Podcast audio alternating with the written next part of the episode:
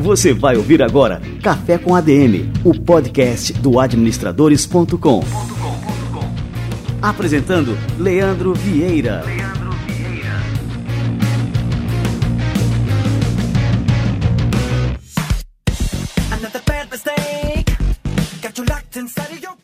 Fala galera, tá no ar mais um Café com ADM, a sua dose de cafeína nos negócios. E este é o nosso episódio número 72 e é o dia que a gente vai divulgar o resultado da promoção de quem ganhou o livro Quem Pensa Enriquece, o clássico do Napoleon Hill. E atenção que eu vou revelar agora quem foi que faturou foi o Elbio Monteiro Ramos. Olha só o comentário do Elbio que bacana.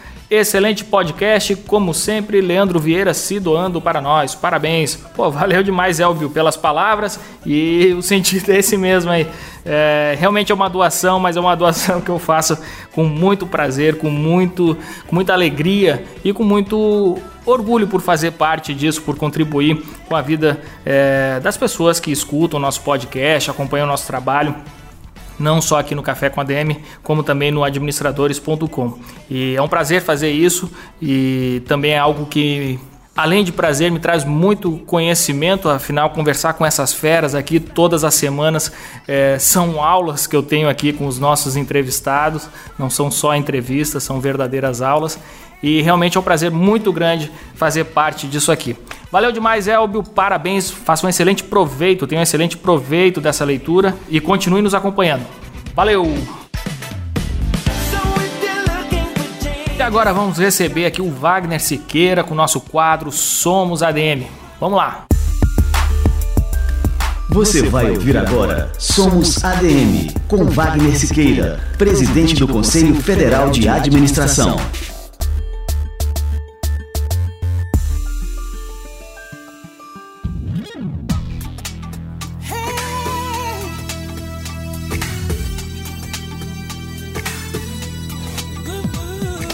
A intervenção no estado do Rio de Janeiro pelo governo federal chegou muito tarde. Há muito que o estado do Rio de Janeiro, o governo do estado do Rio de Janeiro, mostra claramente visíveis quadros de incompetência e de incapacidade gerencial.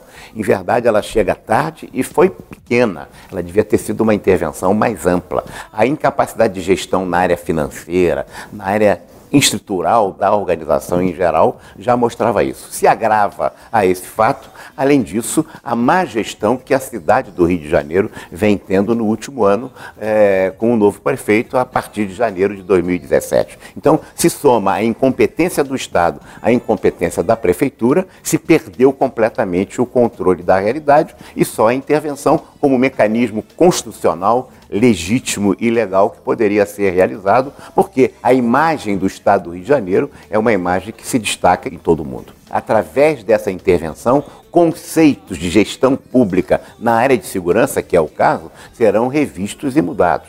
Não é possível continuarmos como estamos, em que não se tem nenhum controle nem do sistema penitenciário, nem do sistema da Polícia Civil, nem do sistema da Polícia Militar, com tantas dificuldades existentes nisso. Portanto, a unidade de comando e direção não há dúvida que a questão de segurança do Rio é uma questão de gestão. E, portanto, mudando os conceitos e a operacionalização desses conceitos, teremos uma nova gestão. Quando você vê a extrema-direita e a extrema-esquerda contra a intervenção, há alguma coisa errada, porque a extrema-esquerda não pode concordar com a extrema-direita nisso. É, e, então, se você olhar também em relação à reforma trabalhista, em relação à reforma da Previdência, em relação a quaisquer reformas, todos querem mudar, desde que exatamente fique tudo como está. Há que se entender que a intervenção não vai salvar todas as questões, mas ela vai restabelecer o primardem da ordem, porque é o Estado que é assegurado o direito do exercício do poder de polícia e de gestão na coisa pública. Você ouviu Somos ADM, com Wagner Siqueira, presidente do Conselho Federal de Administração.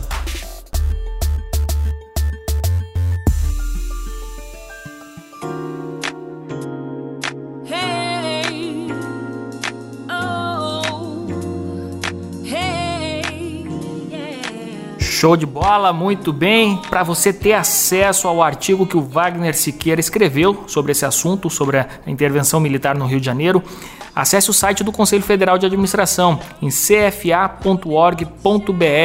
Este quadro Somos ADM é fruto dessa parceria exclusiva entre o CFA e o administradores.com.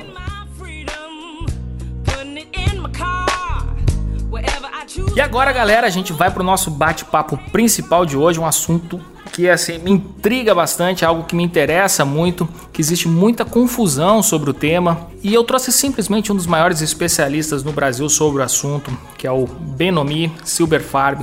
Ele é psicólogo, especializado em terapia cognitivo comportamental e é também hipnoterapeuta. Ele já teve até passagem, até fez um estágio no, no FBI e ele é realmente um dos maiores pesquisadores e autores neste assunto que intriga muita gente, inclusive a mim. Então vamos lá, vamos receber, vamos conversar com Benomi Silberfarb.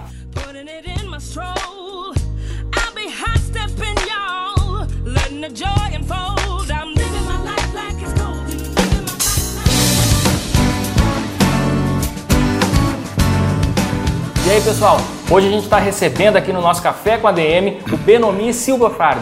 Ele é psicólogo, especialista em terapia cognitiva comportamental e é também hipnoterapeuta. E a gente vai falar sobre esse tema que eu acho fantástico. Há muito tempo que eu queria é, entrevistar alguém especialista em hipnose e é um prazer receber você aqui hoje. Igualmente. Seja muito bem-vindo. Igualmente. Obrigado pela oportunidade. Estou aqui disponível para o que precisar. Que legal. Bom, vamos começar pelo começo. Existe assim muitas ideias equivocadas acerca da hipnose, muita gente imagina uma coisa e a outra completamente diferente. Eu queria que você primeiro definisse para a gente o que, que vem a ser a hipnose. É, essa distorção sobre hipnose é uma coisa de muitos anos, tanto que quando o paciente entra no consultório, a primeira coisa que eu faço quando vai ser utilizada a hipnose, porque sou psicólogo, eh, eu não sou hipnotista, portanto meu trabalho é psicoterapêutico. Lá num determinado momento a hipnose vai ser ou não solicitada, se houver, digamos, indicação para ela. Primeira coisa é desmistificar. Todas as pessoas vêm contaminadas, tem medo de fechar o olho e não voltar, tem medo de falar coisas que não gostaria, tem medo de dormir, tem medo que o Benomi vai infartar e ele não sai mais do transe, né? O transe é algo absolutamente consciente. Então, o que é a hipnose? A hipnose é um estado neurológico modificado, como é o sono, em que coloca o paciente num estado de relaxamento absoluto, que eu não conheço na minha vida nada mais relaxante do que o estado hipnótico. Eu não gosto de falar de transe, que transe é uma coisa muito esotérica, né? E que pela relação terapêutica construída, e o meu caso é investir isso muito no convencimento e na persuasão, você consegue fazer com que a sugestão que eu, como profissional, te passo, crie um contexto onde ela é aceita. Né? Uh, e o que, que acontece? Isso passa a ser um condicionamento, porque no cérebro funciona assim: todo estímulo que é repetido, ele passa a ser um hábito.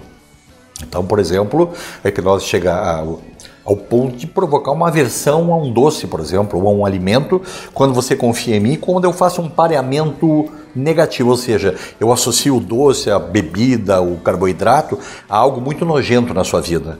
Quando você vai comer, o nojento vem e diz assim: você vai ter náusea, então você não vai comer. E a hipnose é isso. E existe algum risco, por exemplo, de um é, o, o, hipnoterapeuta ter um controle sobre a pessoa? Não. Não? Não, não. De comandar, de... Não, não, não, não, não tem. Na verdade, o comando é deixado. Quando você tem um paciente que confia muito em você, uh, primeiro existem processos. Você testa, existem testes que testam se você é suscetível. Se você foi testado e passou no teste da suscetibilidade, é uma confirmação que você realmente confia em mim. E tudo aquilo que eu fizer para dizer para você fazer, para mim, como profissional da área, tem cunho terapêutico. Eu não vou dizer para você se atire pela janela, ok? Então você aceita isso, mas não há poder, que é uma das desmistificações, tipo assim, ah, Benoît, você tem poder sobre mim, qualquer coisa que você mandar eu fazer, eu vou fazer. Não. Você vai fazer aquilo que é terapeuticamente adequado para você. Se eu disser para você tirar toda a roupa, como for uma mulher paciente, você não vai tirar. Mas, se você for uma stripper, e, tem, e o contexto está você, você vai tirar a blusa. Então, tudo que é feito na hipnose, que o paciente aceita, tem que haver um pré-contexto para que a sugestão funcione, senão não funciona. Hoje em dia, é, a gente pode falar assim que a hipnose entrou meio que na moda. Existem vários treinamentos, eu vejo isso acontecendo no, no Brasil inteiro. E, e, nesses treinamentos eu observei, eu já, eu já inclusive me interessei por um deles, e saí fora quando eu vi que na programação tinha coisa de hipnose de palco, hipnose de rua. O que, que existe de verdadeiro nisso e, e, de que forma isso afeta a hipnose de, de uma de maneira deixa, geral? Deixa eu te dizer uma coisa, eu passei muito tempo na minha vida criticando muito isso, porque na verdade isso por algum, por algum tempo atrapalhou o trabalho sério que é o que a gente faz. Eu sou psicólogo, eu atendo pacientes, os cursos que eu ministro são para psicólogos e profissionais da, da saúde. Isso atrapalhou uma época, porque na verdade isso é entretenimento, né? então isso não leva objetivo terapêutico nenhum, zero. Isso é para divertir pessoas, Pessoas gostam de assistir pessoas sendo submissas, submetidas porque querem. Tudo que você vê nesses cursos de palco, as pessoas se deixam fazer. Não há poder do, uh, digamos, do hipnotista. Eu mudei muito a minha opinião sobre isso. Eu, na verdade, resolvi eu produzir muito mais sobre mim do que ficar preocupado com eles. Então, hoje eu escrevo mais livros, eu publico mais artigos, eu apareço em, em mídia séria para divulgar o trabalho da gente e deixo eles de lado. O que, que, tem de verdade? Aquelas coisas que você vê nos que as pessoas se submetem é verdade. Por quê? Aquela pessoa de alguma forma foi testada né, e eh, passou nesse teste e ela está disposta a colaborar. Então ela come cebola, achando está comendo maçã, ela gatinha como se fosse um bebê, ela toca o instrumento musical como se estivesse tocando, ela dança quando o terapeuta manda dançar, por quê? Porque ela permite. Se ela não permitir, não vai. Nada que você não queira fazer, você não faz. Se eu chegar e hipnotizar assim, eu vou te hipnotizar, Leandro, você vai dizer para mim, nem morto, eu não vou conseguir. Eu posso ser o cara que está 40 anos nisso. Tem que haver permissividade. Se não é, não houver permissão do paciente, você não, não consegue hipnotizar. Por isso que é importante o pré, o pré-toque, né? a preparação do paciente, para que quando eu vá investir nele, ele está deixando, porque ele precisa. Se vier me desafiar, não rola. Perfeito. E Benomi, com relação assim ao nosso meio empresarial, é, vamos pegar aqui o exemplo dos empreendedores, empresários, okay. as pessoas que trabalham é, nas organizações, que exercem cargos de, de líderes. É, a hipnose, e agora já falando do ponto de vista assim, a formação certo. em hipnose, de alguma forma beneficiaria essas pessoas? Muito. Eu já fiz curso para líderes, para empresas, para empresas de cigarro, onde, por exemplo, as pessoas estavam tendo acidente de trabalho muito alto, né? alto nível de estresse. A hipnose tem um, uma atuação absurda no estresse. Então, na, nas organizações se trabalha muito vendas, assertividade, treinamento de habilidades sociais, tudo por hipnose. É, controle de ansiedade, porque isso nas organizações tem muito, né? é, exposição em público, que é uma coisa fácil que a hipnose trabalha. Então, nós temos uma série de itens dentro das organizações que a hipnose tem uma, uma resposta absurda, principalmente quando você treina líderes que conseguem aplicar nas suas equipes. Então, eu não vou aplicar nas equipes, mas eu vou ensinar os líderes ou outro tipo de coordenação que reúna e faça. O que, que ele vai fazer? Ele vai testar. E a maioria, se você pegar o índice hoje da American Psychological Association, 98% das pessoas são suscetíveis, 2% não são. Ah, quer saber o que são os 2%? Uhum. 1% de quem não quer ser hipnotizado. E esse outro 1%, assim, ó, pessoas com epilepsia não se recomenda fazer hipnose. Pacientes da área esquizo, esquizofrenia, esquizofreniforme, esquizoide, esquizoafetivo. Porque uma das características do esquizofrênico é alucinação e delírio. E a hipnose, por ser uma área imagética muito grande, pode potencializar e eles terem crise. Então a gente tira fora. Quem é o nosso maior inimigo, no 1% que faltou? Controladores e obsessivos. Toda pessoa controladora é uma pessoa muito mais difícil. Não é que ela não seja hipnotizada, ela é muito mais difícil. Porque ela tem medo de perder o controle, na cabeça dela entrar num transe hipnótico é ir para um lugar que ela não sabe, e você sabe que imprevisibilidade é uma desgraça para quem é controlador, ele quer previsibilidade. Então você tem que gastar muito tempo em confiança, permissividade, previsibilidade, quando ele tiver na cabeça que exatamente ele sabe o que vai acontecer, ele se permite. Mas você tem que ter muita habilidade. Ah, é, Benomi, é, na área, assim, por exemplo, de vendas, de marketing, Sim. de comunicação, a gente estuda muito sobre o tema de persuasão. Então, assim, okay. tem vários estudos é, sobre isso. A tem... hipnose também.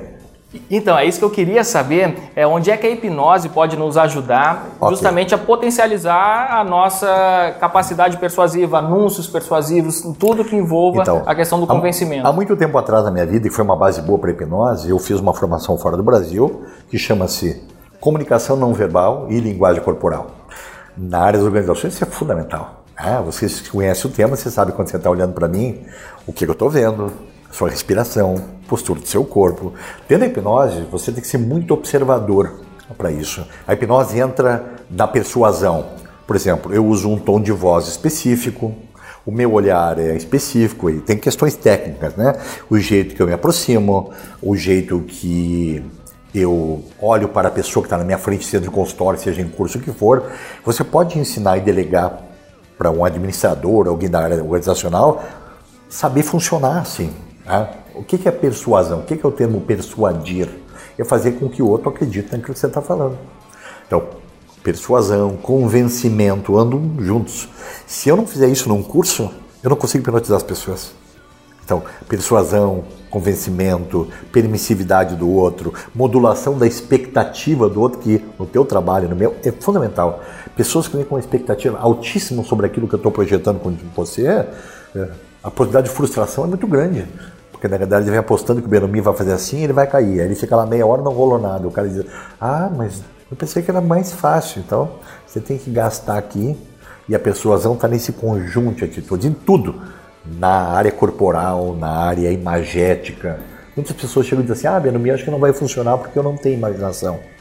Todo mundo tem. Você só não vai ter imaginação se você tiver, sei lá, uma sequela de um acidente vascular cerebral, se você sofreu um acidente crânioencefálico. Do contrário, e aí as pessoas, ah, mas você tem que me provar que eu tenho imaginação. Eu digo, ah, é? Onde é que você mora? Ah, eu moro numa casa. Quanto tempo você mora lá? Ah, eu moro, sei lá, 10 anos, ok. Fecha o olho, abre a porta da sua sala e me descreve o que, que tem na sala. Ah, tem uma cortina, tem uma cadeira, tem isso, tem aquilo, tal, tal. Digo, ok, abre o olho. Você disse que não tinha imaginação. Não, isso não é imaginação, isso é a minha memória. Você não tem o estímulo presente, então você está me descrevendo algo que não está aqui. Você está imaginando a sua sala. Ah, você acabou de convencer a pessoa que ela tem imaginação. Entendeu? Hum. Você tem que usar essas estratégias para poder pegar o outro no contrapé. Bom, isso do ponto de vista da formação. Então, assim, vale a pena, por exemplo, um, um empreendedor, um empresário, um diretor de marketing vale. estudar sobre vale. o assunto. Vale, mas, por exemplo, é, no meu caso, eu tenho cursos específicos para a área, sua área, por exemplo, né? Que aí não vale a pena entrar outras coisas que não tem interesse, como trabalhar, sei lá, fobia de avião, uhum. entendeu? Tem que ser algo à sua área em que a demanda seja assim, persuasão, convencimento, venda, assertividade sobre o outro, como apresentar um trabalho com assertividade e tal, que às vezes as pessoas são muito cruas para isso. E medo. O grande componente negativo do trabalho da hipnose, medo. Então, o medo é inato, todo mundo nasce com medo, senão a gente morreria, né? Mas isso às vezes é muito distorcido, você tem que modular. A primeira resposta que a hipnose nos dá gratuitamente é modular respostas inatas de medo. Você deixa de ser um medroso para ter um medo controlado. Né? Por exemplo, quando alguém vem tratar medo de viajar de avião, eu tenho um protocolo que foi premiado na Europa, em que é um CD lá e que você usa um tratamento para que, por exemplo, na terapia cognitivo-comportamental, você leva 30 sessões mais ou menos. Eu levo 7 ou 8 com a hipnose junto. O paciente já viaja. Ele tem medo. Aí eu pergunto para ele, de 0 a 100, quanto é seu medo para viajar? 100. Ah, Belmiro, você vai me tirar o medo? Se eu tirar o medo, você morre. Então o seu medo não vai ser 100, vai ser 20. Eu tenho mais de 30 voos por ano para dando curso, mas eu continuo com medo de avião, mas eu não deixo de viajar. Então o seu objetivo comigo aqui é viajar e não perder o medo de viajar. Entendeu? Se tirar o medo, você morre. O medo é necessário em qualquer situação. Numa prova, só que ele não pode fazer com que você se fuja da situação. Porque muitas vezes você distor... um ansioso é assim. É uma distorção sobre algo que não oferece um perigo real, como uma fobia. O que, que tem uma barata? Você sai correndo. Eu tenho um paciente com 45 anos, se eu disser que tem barata, o cara se atira pela janela. Ele não tem medo da barata, ele tem medo do que a barata representa para ele. Então você como administrador, eu trabalhar na área organizacional, eu vou mudar o que as coisas representam para as pessoas, não o que elas são. Interessante. E, e, com relação à terapia é, em si, porque normalmente assim as pessoas que fazem terapia elas passam muito, muitos anos até fazendo terapia. É, Na relação, minha área não. Com relação à hipnose, assim, okay. em, qual é o tempo lógico? Cada que caso, que caso eu não posso isso, eu não posso perguntar qual o tempo médio porque cada caso é um caso. Qual é a mas... diferença? Por que, que a hipnose encurta? Hum. Quando você faz psicoterapia, eu sou psicoterapeuta, e principalmente a terapia cognitivo-comportamental tem como objetivo transformar o paciente no seu próprio terapeuta, ensina algumas técnicas. A hipnose ensina 20 vezes mais técnicas. Então, se você tem medo de viajar de avião e vai pela terapia tradicional, ela vai em muitas sessões a ponto de você passar a ter um certo controle sobre suas emoções para poder entrar no avião. Com a hipnose eu te dou ferramenta, por exemplo, tu tá no avião, entrou, eu, te, eu vou te ensinar uma coisa lá. Você vai pegar um reloginho de papel, vai olhar pro reloginho e vai fazer assim, ó. E vai entrar no trânsito no avião. Totalmente consciente. Só que o estresse é zero. Então pode ter turbulência e tal. Ah, mas vai ficar dormindo a viagem toda? 10 minutos, 5 minutos. Você pode, por exemplo, apertar um dedo no outro e trazer uma memória prazerosa. Sabe? Você tem filhos? Tenho, dois. É, dois. Quando seu primeiro filho nasceu, era uma coisa importante para você? Foi um momento especial? Uhum. Se eu colocar você em transe hipnótico, tá? E fizer que durante o transe você vivencie o nascimento do seu filho de novo. Você vai estar super feliz e na hipnose isso é muito real. E vou dizer para você, toda vez que você pegar o dedo indicador aqui e apertar nesse, essa imagem do seu filho nascendo e, o, e tudo de bom que está acontecendo, você vai sentir na hora. Aí eu pergunto para você, se você entrar no avião e começar a ficar com medo e apertar o dedo vem aquilo, você vai ter medo? De jeito nenhum. Não.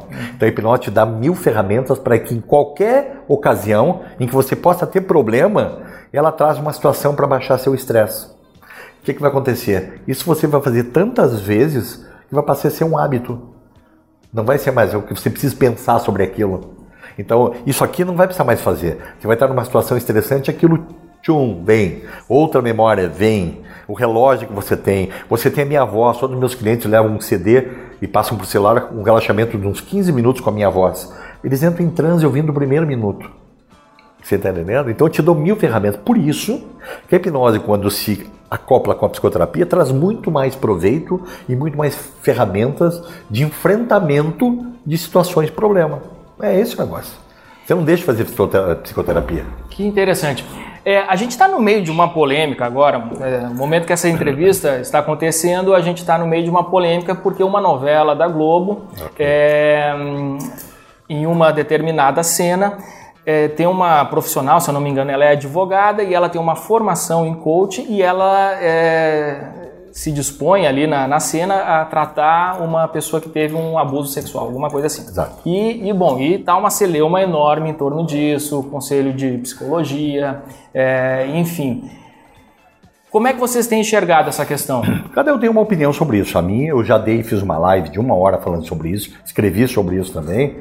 É, A questão é a seguinte: aquilo que aconteceu na novela, eticamente, é totalmente desaconselhável. Eu falei para você antes, eu digo, pô, eu tenho quase 15 anos de formações na minha vida, graduações, pós-graduações. Eu não tenho nada contra coach, tanto eu dou curso para coach com uma condição única. Os coaches não podem fazer intervenção emocional. Quando chegar nesse pedaço, eles fazem parceria com o psicólogo. tá? Na novela, uma advogada, não tem nada contra advogados, fez um curso de coaching, não interessa quantos dias foram, e foi intervir num abuso sexual que é para pessoal da área da saúde mental, e ela não é. Errado. Nós temos um problema legal aí. Você vai dizer, ah, mas o coaching pode fazer isso? Infelizmente, até o meu cachorro pode. Por quê? Porque no Brasil existe uh, nos estatutos da, do conselho que a psicoterapia não é uma prática exclusiva dos psicólogos. Então, isso gera, na verdade, situações muito desagradáveis, como essa da novela, como pessoas que fazem curso em fim de semana, botam um guarda-pó e vão atender transtorno mental, né? E eu já vi gente ser processada por exercício ilegal da profissão e por falsidade ideológica, usando a profissão de outro inadequadamente. Que é o que aconteceu na novela. Mas aí, se você se prender à lei, você vai ver que eticamente deveria ser um psicólogo ou um psiquiatra, mas de direito qualquer um poderia fazer. Então o que está rolando é o seguinte, ó, não deveria ser um coaching. O coaching é um treinamento. Você tem que se a, a, a, ficar preso aos projetos do coaching. Se entrar num evento emocional como é uma um abuso sexual, só só alguém na área mental. Então, o que, que a Globo fez? E a gente fica sabendo por fora. Na realidade, eles foram induzidos através de alguém, né, que está na área de coaching, que era conhecido talvez da direção e tal, e pediu para entrar fazendo algo errado. Eu, eu não posso culpar um aluno de coaching, eu vou culpar o mestre. Eu vou culpar a sociedade, que na verdade está dando para o coaching uma atribuição que não é dele. Então tem que vir lá de cima. Porque senão todo mundo que sai desses cursos sai se achando que pode fazer qualquer coisa. O que, vai causar? Problema maior ainda para os pacientes. Eu já vi isso várias vezes, muito bem no meu consultório, coaches não habilitados, eu tenho vários amigos coaches que se tornam alunos não habilitados que vão lá fazer coisa que não deve. E aí a pessoa sai pior, acaba indo para um psicólogo. Eu conheço um caso muito comum que aconteceu agora há pouco tempo, e isso foi dado no curso. Uma colega minha psicóloga é, foi fazer um curso de coaching e o professor estava se metendo onde não devia. Entrou numa área da psicologia, ela ficou de longe. A pessoa tem um problema seríssimo. Ela, como profissional, entrou ali e ajudou. Esse cara ficou tão abalado que acabou fazendo psicoterapia com a, com a aluna. Né?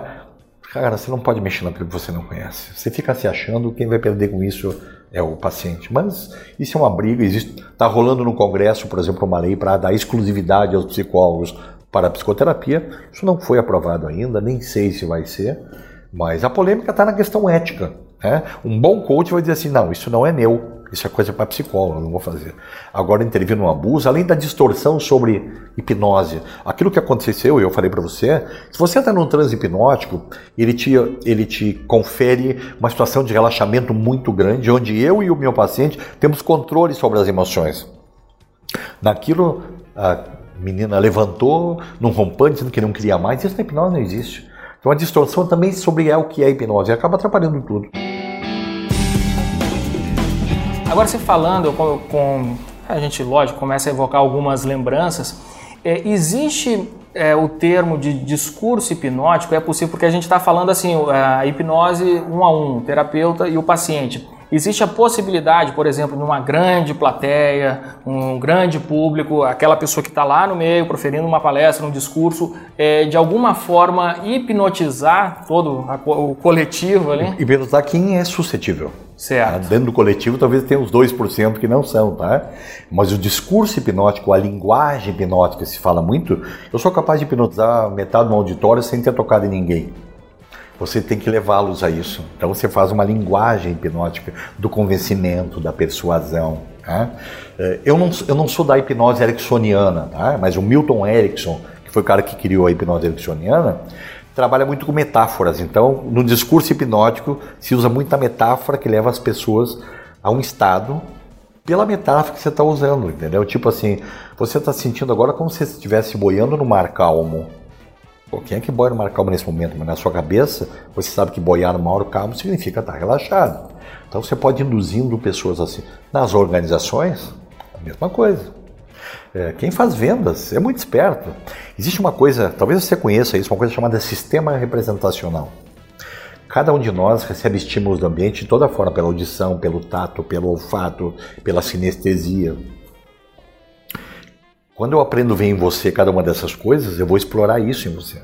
Se você for visual, eu dentro da hipnose vou usar todos os recursos visuais possíveis. Se você for auditivo, eu vou colocar sons no consultório, eu vou usar som, porque isso é muito. A acuidade mental aumenta demais na hipnose. Então você tem que saber como o outro funciona. Por isso que o psicólogo é importante. E, e, tá, e como é que a gente pode identificar essa, essa, esse funcionamento? Através de questionários, através de uma anamnese, que é o que eu faço como psicólogo, hum. para na primeira sessão, por exemplo, saber que tipo de pessoa estou lidando. As técnicas de hipnose estão ligadas a isso. Se você for auditivo, eu posso colocar você entrando e dizer assim, ó. Se você for visual, eu posso imagine você caminhando na beira de uma praia que você gosta muito, a água está tocando na sua canela e tal. Você está entendendo? Você tem que ser malandro e especialista nessa coisa de saber com quem eu estou lidando. Tá? Tem gente que, por exemplo, uma coisa muito comum, tem pessoas que não gostam de. Eh, a minha poltrona fica na horizontal, se eu quiser. De deitar na horizontal e ficar daquele jeito. E eu tenho que perguntar antes, por quê? Você sabe? Não. Vulnerabilidade. Se sente mais vulnerável assim ou deitado? Deitado. Deitado. Mulher, pior ainda. Então, são coisas que você tem que ir vendo na hora, que às vezes você vê que a pessoa não foi para o trânsito e que você botou numa posição que ela não gosta, e ela de vergonha não fala. Então você tem que se acercar disso. Nas organizações é a mesma coisa. Mesma coisa quando você vai apresentar o trabalho para cliente. Né? E você. Existe um, um, programa americano, que é um cara que é. Ele é psicólogo e tem uma empresa de advogados. E quando ele vai é, entrar em júri, ele avalia o perfil de cada um dos jurados. Ele faz uma avaliação que eu faço isso no meu paciente. Então, quando você vai apresentar algo para clientes, você tem que antes tentar descobrir de toda forma quem é a pessoa, onde ela frequenta, o que ela faz. Se você souber isso, você acessa ela com muito mais facilidade. Então é buscar a característica do outro. A hipnose é de, sob encomenda para cada pessoa. Não existe uma hipnose para todos. Por isso que o psicólogo é importante nisso, porque se eu conheço o paciente, e os pacientes que vêm para hipnose para mim, eles vêm de psicoterapia, eles não vêm da rua. Ninguém bate na porta da minha clínica e vem fazer hipnose. Eu não sou hipnotista. Para fazer um tratamento clínico para o diagnóstico que foi determinado, se a hipnose tiver é, indicação para isso, ela entra. Então, eu já tenho mais ou menos um tipo de cliente que está comigo. Já preparei ele. Então, na hora de fazer hipnose é uma barbada. Diferente. Agora, assim, uma questão que, que me vem à mente, assim, que é um conhecimento, ele é extremamente poderoso e ele ao mesmo tempo é perigoso. Então, assim, a pessoa que tem acesso a esse tipo de conhecimento, ela, ela pode fazer um mau uso disso. Pode, né? e, assim, pode. É, lógico, aqui eu estou pensando em pode, vários exemplos. Né? Pode. Né? Muitas pessoas perguntam para a gente, hipnose pode trazer problema para alguém? Não. Agora, se, se alguém for mal intencionado, se a pessoa que ele está tratando acredita nele, tem proximidade, ele de alguma forma, alguma vez convenceu a pessoa de, de acreditar nele, pode. Se eu colocar você em transe, dizer para você que você vai sair daqui com dor de cabeça e dor nas costas, eu jogo 40 anos da minha vida, você vai doer costas e vai ter dor de cabeça. Porque a mesma forma que você está aberto para receber algo bom, você está aberto para receber algo ruim, porque não tenho como desfazer a confiança. Talvez desfaça depois que acontecer essa bobagem que você fez com a pessoa, mas você tem que ter uma arma poderosa quando o outro está suscetibilizado. Sobre alguém que não foi, é zero. Eu não tenho poder. Agora, eu tenho poder sobre alguém que deixa eu ter poder. É que nem no casamento. Se você está no casamento e deixa a sua esposa tomar todas as atitudes e tal, foi o que você permitiu, foi conveniente. Ela pode ter persuadido, convencido. Você está entendendo? Na relação entre a hipnose, o hipnoterapeuta e o paciente, é uma relação tão grande. Eu vou falar uma coisa aqui que normalmente a gente mostra em curso. Quando você faz hipnose com alguém tem um bom relacionamento eh, terapêutico, você cria um campo eletromagnético entre eu e você, que ele é indissolúvel. Eu tenho acesso sobre você o resto da vida. Posso hipnotizar você por telefone, por Skype. Se eu encontrar você na rua, 10 anos depois, eu provo para quem quiser, eu levo 30 segundos para você botar em transe de você. É só você ouvir para minha voz e olhar para mim. Então nós criamos um vínculo é, é, que jamais se desfaz. Quando isso é muito forte, eu mostro isso em curso, no terceiro dia ou quarto de curso, eu digo, a, a interação entre nós, que para quem já passou por mim é tão forte, que nós temos interação cognitiva. Você vai dizer, o que é isso? Você consegue saber o que eu estou pensando. Você vai dizer, como é possível? Eu pego um pedaço de papel, coloco você em transe, pego um pedaço de papel, mas até eu sair daqui, eu digo para você, Leandro, eu quero que você é, seja os meus olhos, os meus ouvidos, eu vou pôr a minha mão embaixo da sua, eu quero que você eu e você nos integramos o tempo todo. Eu vou sair da sala, vou levar um pedaço de papel, eu vou fazer qualquer coisa lá fora. Você sabe exatamente o que eu estou fazendo. Isso é tão forte que você sabe o que eu estou pensando antes de sair. E eu vou para lá, escrevo, faço. Quando eu volto, você diz: você fez tal coisa. E todo mundo viu o que eu escrevi porque eu mostro. Né? Quando eu volto da rua, levo alguém da aula e digo: ó, o pessoal está em transe, né? Fecho e pergunto: ah, o que é telepatia? Isso se expande Relação entre marido e mulher tem isso, entre namorados tem isso, entre amigos que se gostam muito tem isso. E na hipnose isso é muito forte. Lembra que eu falei que a acuidade mental aumenta? Então, aumenta de tal forma que seu, seus ouvidos, seu ouvido, seu tato, sua visão vai comigo até lá.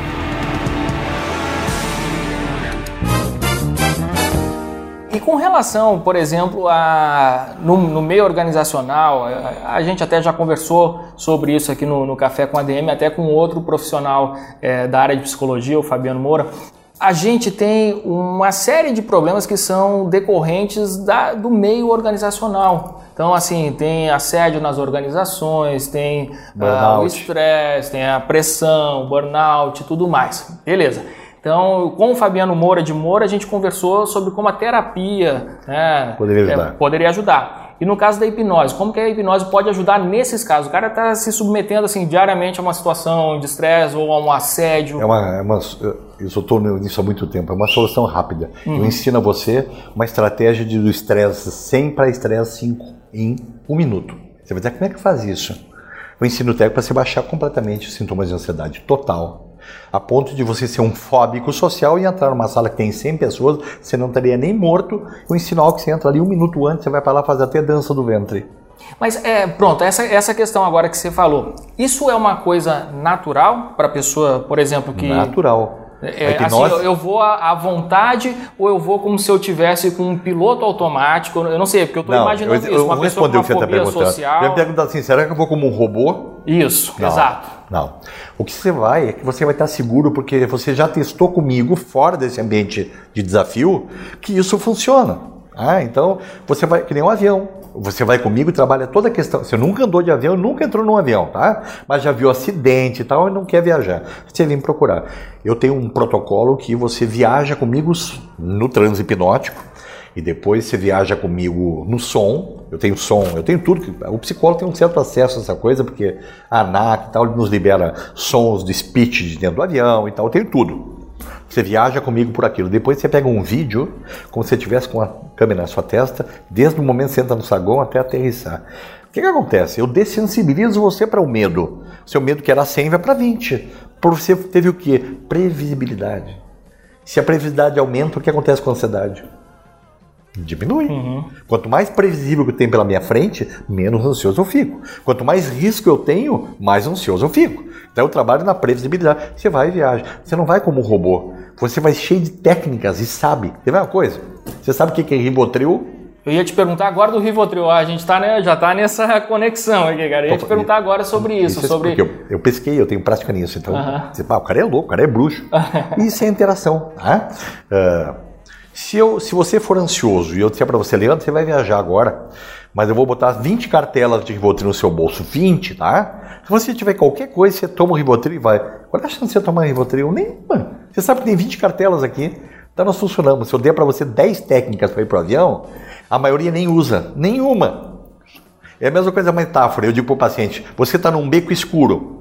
Você entra pelado nesse beco escuro com chance de ser assaltado. Você prefere entrar pelado ou eu der para você 2,38, uma bazuca, uma granada, um canhão? Ah, não. Então eu estou dando isso, a hipnose está te dando. Então quando você for para o avião, você tem a minha voz, você tem a memória âncora do filho, você tem o reloginho, você tem respiração diafragmática, você tem um monte de coisa. Então eu brinco no consultório. Em vez de você tomar Rivotril, você toma Benomil. Muito bom. Com relação assim a esses fármacos, né, Ah. Rivotril, É. é, tem uma série de, exato, né, de remédios para ansiedade, para depressão. A, a hipnose pode ser um substituto a isso? Chega a substituir? Sim, sim, principalmente na ansiedade, sim. Eu não estou dizendo que ela deva substituir, Certo. mas é natural. Você está num psiquiatra fazendo um tratamento e o psiquiatra acaba percebendo que você está mudando. E aí o que acontece? Muitas vezes eu ligo para o psiquiatra e digo: olha, paciente está fazendo tratamento assim, assim, assim. Eu gostaria que você reavaliasse para talvez diminuir um pouquinho, para ver como ele reage sem isso. Muitos psiquiatras aceitam, outros não. né? O psicólogo tem uma série de probleminhas com o psiquiatra, né? nós não somos médicos, né? mas. ah, e aí o que acontece? Um natural. Isso acontece para o sono. A hipnose tem estratégia para o sono, para quem tem privação de sono, absurda. Eu ensino uma técnica, você, você entra em sono em um minuto e meio, dois minutos, você capota. Ah, é mesmo, bom, mano. mesmo precisando tomar medicação. Não é mágica, é um treinamento. Uhum. As pessoas ah, o cara diz assim, é mágico. Não, você tem que treinar, tudo é feito na minha frente. Você, você entra no sono na minha frente. Eu não, eu não dou tarefa em casa para você ir para casa e usar em casa e me dizer como foi. Não, você faz comigo. Depois você pode fazer em casa, mas tem que provar para mim que funciona. Então, é, Questão medicamentosa, eu não tenho nada contra a medicação. Ação combinada em transtornos já tem um resultado maravilhoso.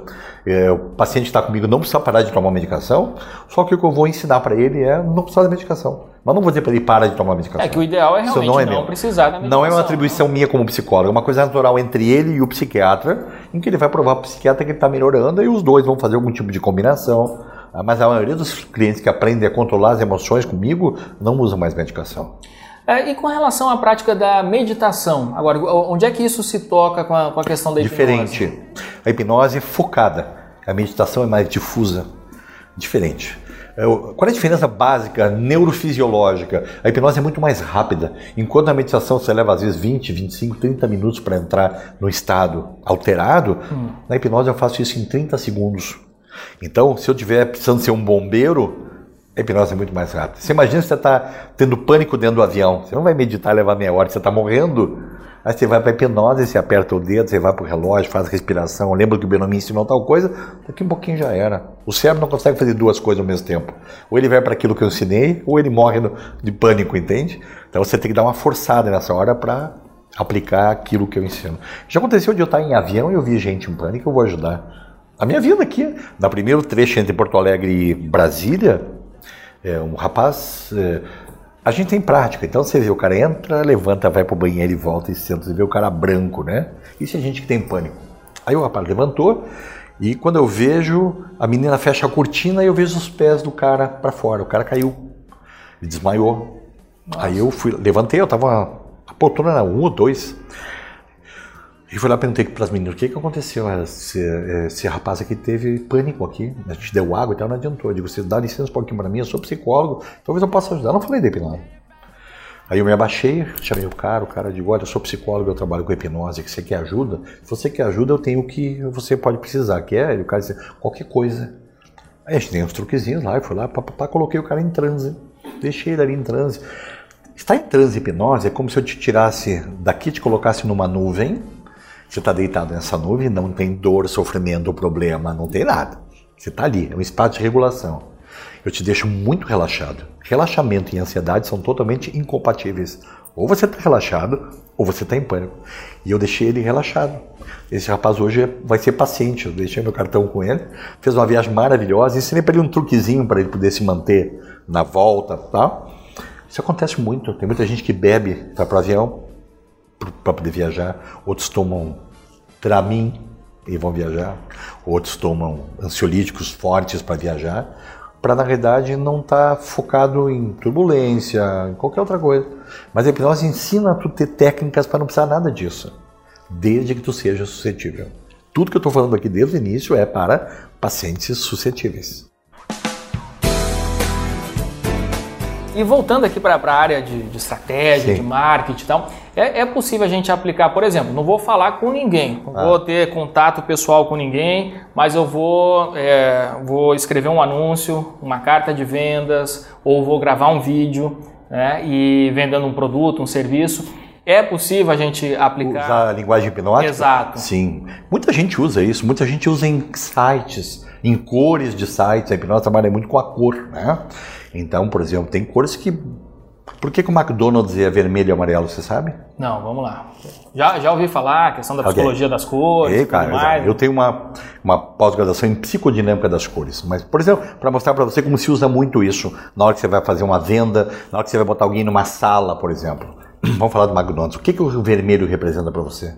O que, que o amarelo numa sinaleira representa para você? Atenção. Certo. O que, que a atenção gera na gente? Tensão. Uhum. O que, que é o vermelho para você? Não é proibido? Sim. O que, que o proibido gera para gente? Perigo. Hum. O que, que o perigo gera para gente? Tensão. O que, que a tensão do amarelo e vermelho gera para gente? Fome. Aumenta a ansiedade. Você só tem compulsão alimentar quando a ansiedade está muito alta. Eu não fazia essa relação com, é com a essa, questão da... É essa relação uhum. do amarelo e do vermelho. Por que, que, a maioria das lancherias são laranja? É, assim, eu, eu, pensava assim, são cores que despertam a fome, mas não por conta dessa associação que a gente okay, já tem. Então, que... se você for vender um produto na empresa uhum. e quer trazer o cliente, você vai botar numa sala que tem alguma coisa desse tipo. Não vai botar numa sala branca que vai parecer um hospital. Então, você pode usar estratégias de cor para convencimento. Na hipnose, o que, que se usa para convencimento? Palavra. É? Você deve ter ouvido muitas vezes na Bíblia, o dom da palavra. O cara que trabalha com hipnose tem que ter o dom da palavra, de convencer, pelo tom da sua voz, pelo jeito que você fala. Eu sou um cara muito da proximidade, isso ajuda muito. Estou sempre muito próximo do aluno. Claro, eu sou assim, mas eu também tenho um interesse técnico, né? Que o aluno, na verdade, abra é, toda a sua defesa na hora que eu puder hipnotizar ele e demonstrar alguma coisa em curso. Então, você pode escrever um texto com linguagem hipnótica, você pode fazer movimentos que são simplesmente corporais e tal, que linguagem. Você quer uma coisa? Se eu ficar aqui olhando para você e começar a fazer assim, ó, o que acontece? Você vai entrar na minha. Hum. Existe uma coisa no cérebro chamada neurônios espelho. O que é o neurônio espelho? Se todo mundo aqui começar a bocejar, o que, vai acontecer com você? Vou repetir o. Porque bocejar é bom. Uhum. Então você repete porque é alguma coisa boa para a sua sobrevivência. Respiração é igual. Eu tenho técnica de colocar em transe só fazendo assim, ó. Daqui a pouco a pessoa está assim, ó. Por quê? Porque você associa essa respiração ou a inspiração como algo prazeroso. Tem muita coisa que a hipnose se apropria, por exemplo, repetição de estímulo. Nós temos algo genético ligado à repetição de estímulos desde a pré-história, como, por exemplo, a música. Você pode não gostar de música, mas você está no ambiente, estão tocando, você não gosta da música, daqui a pouco pé está assim, ó. Nós somos assim. Então a hipnose se apropria de todas essas áreas automáticas, pré-históricas, para fazer com que você coloque isso como um componente para você se auto-aplicar. Toda hipnose é uma auto-hipnose. Eu não hipnotizo você. Você se hipnotiza. Eu sou um facilitador. A minha voz, meu convencimento. Mas uma hipnose é uma auto-hipnose. Isso é um processo que você faz. Eu digo quando o paciente está no transe, eu digo, você está vendo o que está acontecendo aí? O paciente, sim. Ele não morreu, né? Ele responde. Uhum. eu digo, você, tá no, você criou isso tudo. Você está vendo? Você está relaxado. De 0 a 10. Quando você está relaxado? 10. E você veio aqui em pânico. Como é que você está 10? Ele diz, não sei. Então fui eu que fiz ou foi você? Fui eu. Então você sabe que você pode produzir um estado. Eu vou te ensinar como tu entra nele. Mas ele é teu. Esse espaço não é meu. Então você convence o outro que a hipnose é uma auto-hipnose. Mas os picaretas do mercado não fazem. Eles querem que você seja o poderoso para que ele volte no seu consultório mil vezes, pague 200 mil consultas né, e dê para a hipnose um status que ela não tem. No meu consultório, se eu tiver que fazer 50 sessões de hipnose, o preço é o preço da minha consulta. Ah, agora tem gente que ah, o cara faz hipnose, em vez de cobrar 300, ele vai cobrar mil. E tem gente que paga. Uhum. Entendeu? Isso é desonesto, mas não tem nada que ver, reger se pode, se não pode. Mas respondendo para você, exatamente é isso. Você pode usar essa linguagem em venda, em orientação para seus funcionários, é, direto com o cliente. Mas, mas é bom que você, por exemplo, num primeiro momento, você não teve oportunidade, você faça uma boa entrevista com esse cliente e na sua cabeça pegando todos os pontos que você acha importante para usar na sua linguagem hipnótica. Porque chegar com uma linguagem hipnótica de graça assim não rola. Me diz uma coisa, e agora, para quem está nos assistindo, para quem está nos ouvindo também, porque isso vai para o nosso podcast, é, o que, que essas pessoas é, devem fazer para saber mais, para se aprofundar, para é, de repente fazer uma formação? Olha, o grande problema que no mercado tem hoje tem as pessoas que trabalham seriamente, que é o meu caso, porque eu sou psicólogo, e tem as pessoas que usam isso comercialmente para se locupretar. Acho que você tem que procurar no mercado profissionais que ah, são ligados à área acadêmica, que é o meu caso, e não à área de entretenimento, não vai trazer nenhum tipo de benefício, tá? Uh, você pode procurar isso como paciente, você pode procurar isso como aluno, né? Uh, porque a gente, eu faço o curso o ano inteiro no Brasil inteiro, né?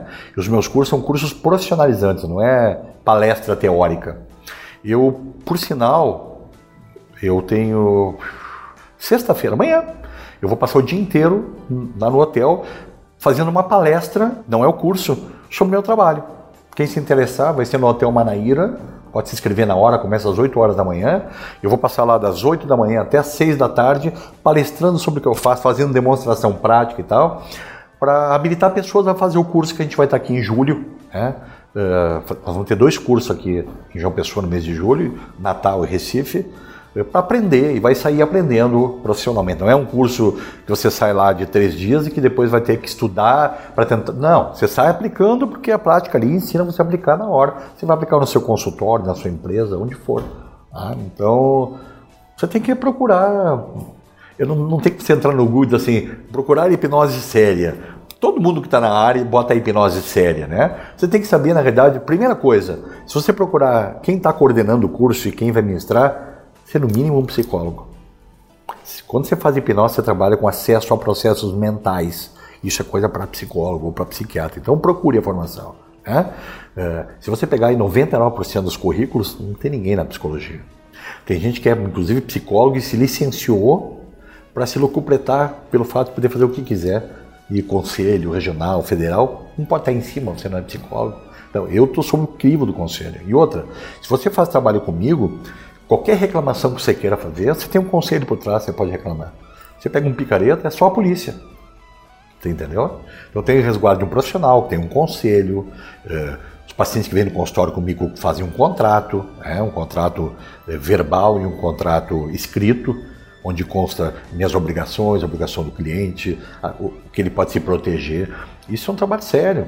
Os meus, meus, os meus cursos, eu certifico as pessoas, eu tenho apoio do Conselho Federal de Psicologia e do Conselho Regional meu. Nem todos os conselhos no Brasil apoiam, há muito ainda sectarismo e, e muita, muito preconceito, mesmo sabendo que uh, o Conselho Federal autoriza o psicólogo. Só que os conselhos regionais têm autonomia, então aquele que olha bem para minha cara e não gosta de mim vai dizer não quero.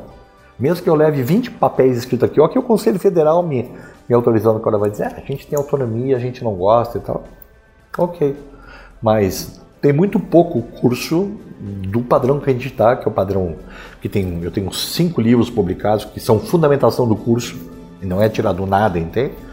Isso ajuda muito a dar uma certa credibilidade para o trabalho que a gente faz. Mas, de novo, quem quiser tá aí, fim de semana a gente tá aí. Qual que é o teu site? É para tu não poder acessar e conhecer mais? É, no Facebook, você vai achar pelo meu nome, Benomi Silberfarb. Tá? Então vamos, vamos soletrar para é, Benomi poder... é B-E-N de não O, M de Maria Y, Benomi. É, Silberfarb, S-I-L, B de bom E-R, F-A-R-B. Tá? Se quiser contato pra, pelo meu e-mail, é benomi com Y, ponto V-O-Y, arroba. Meu site é o da clínica, é www.cognice, C-O-G-N-I-C-C-I, cognice.com.br. Lá tem minha agenda, tem os vídeos meus. Se quiserem entrar no YouTube, procurar vídeos dos cursos, é só digitar meu nome vai aparecer também. Né? Na crônica policial, não. Muito bom. Benomi Silberfarb, cara, queria agradecer demais aqui a presença. Eu agradeço a oportunidade. Foi uma aula, estou cada vez mais interessado no assunto. Ok. Com certeza você tem um aluno mais na frente aí. Que bom. Tá bem. Eu que te agradeço a oportunidade de voltar outra vez em João Pessoa aí. Essas recepções sempre simpáticas. Eu acho que vou ter que me mudar. Show de bola, vai ser um prazer.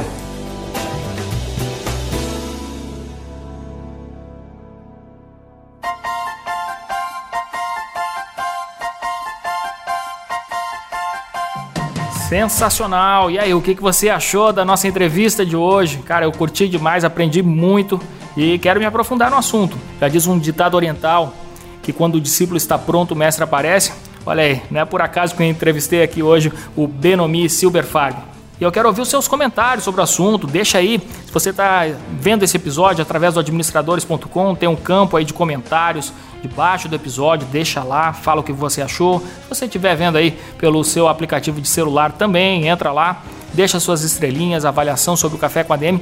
Isso é super importante. Eu gosto demais de receber esse feedback e a forma como eu tiro a temperatura, tiro a febre para saber é, se a gente está no caminho certo, para continuar cada vez é, trazendo mais conteúdos relevantes aqui para você que escuta a gente todas as semanas bem, pessoal, este foi o nosso Café com ADM de número 72. Na próxima semana a gente se encontra por aqui para tomar mais um cafezinho gostoso. Fechado? Então até a próxima semana com mais um Café com ADM, a sua dose de cafeína nos negócios. Grande abraço.